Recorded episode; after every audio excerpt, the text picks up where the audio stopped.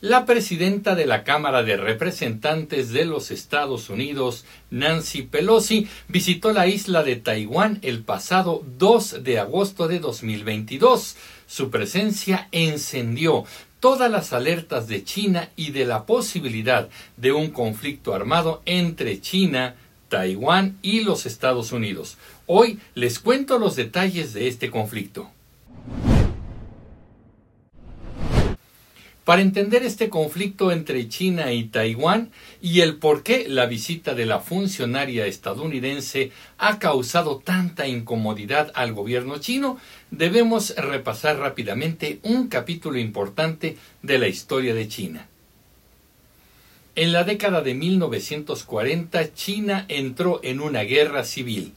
Había dos movimientos que buscaban el poder, por un lado se encontraban los nacionalistas y por otro lado combatían los comunistas encabezados por Mao Zedong o Mao Zedong. Mientras la guerra civil se desarrollaba al interior de este enorme país, la Segunda Guerra Mundial azotaba Europa e involucraba a muchas naciones del planeta. Todo parecía indicar que los nacionalistas chinos vencerían en la guerra civil, pero la influencia de la Segunda Guerra Mundial le dio un repentino triunfo al movimiento comunista de Mao Zedong. Así que los nacionalistas derrotados se replegaron en la isla de Taiwán, la cual pertenecía a China. El gobierno vigente de lo que se llamaba la República de China, encabezado por Chiang Kai-shek, huyó también a Taiwán y ahí declaró que la isla representaba a toda China Además reveló que tenía la intención de retomar todo el territorio nuevamente en el futuro. Por lo pronto, Chiang Kai-shek y los rebeldes desconocieron el gobierno comunista de Mao Zedong. Esto ocurrió el año de 1949 y Taiwán se declaró independiente de China. Desde entonces y hasta la fecha, el gobierno chino sigue sin reconocer a Taiwán como un Estado independiente y afirma que la isla le pertenece. Declara además que quienes integran el gobierno de la isla son rebeldes y se trata de una provincia separatista. Así pues, se basan en un concepto denominado China única, la cual considera como su territorio también a la isla de Taiwán. Sin embargo, debo decirles que esta República China, gobernada desde la isla de Taiwán, ocupó un lugar en el Consejo de Seguridad de la Organización de las Naciones Unidas y muchos países occidentales lo reconocieron como el único gobierno de China. Ya en 1971 la ONU transfirió su reconocimiento diplomático al gobierno de Pekín, es decir, al régimen comunista. Actualmente son 14 las naciones que reconocen a Taiwán como un país soberano, entre ellos Honduras, Guatemala, Belice y Ciudad del Vaticano, entre otras. Ahora, ¿qué tienen que ver los Estados Unidos en todo este conflicto? Bueno, pues resulta que cuando Taiwán se separó de China, Estados Unidos apoyó a la isla, pero en 1979 la Unión Americana se concentró en sus crecientes vínculos con China, porque empezaba a convertirse en un socio comercial muy importante. No olvidemos que hoy es la segunda economía más importante del mundo. Sin embargo, Estados Unidos siempre ha tenido una relación no oficial con Taiwán.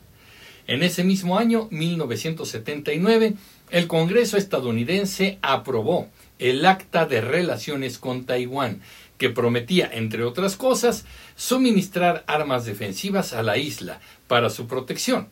El acta decía que un ataque de China a la isla sería de grave preocupación para los Estados Unidos. Sobre esto, muchos internacionalistas han llamado a esta postura una ambigüedad estratégica. En 1996 Taiwán realizó sus primeras elecciones presidenciales. Ante esto China hizo pruebas con misiles para tratar de intimidar e influir en los comicios. Como respuesta, el entonces presidente de Estados Unidos, Bill Clinton, envió buques de guerra al estrecho de Taiwán. Se trató del mayor despliegue en Asia desde la guerra de Vietnam. En la actualidad, Taiwán cuenta con un gobierno elegido democráticamente y su presidenta es Tsai Ing-wen. Tiene una constitución propia y cuenta con 300.000 tropas activas en sus fuerzas armadas.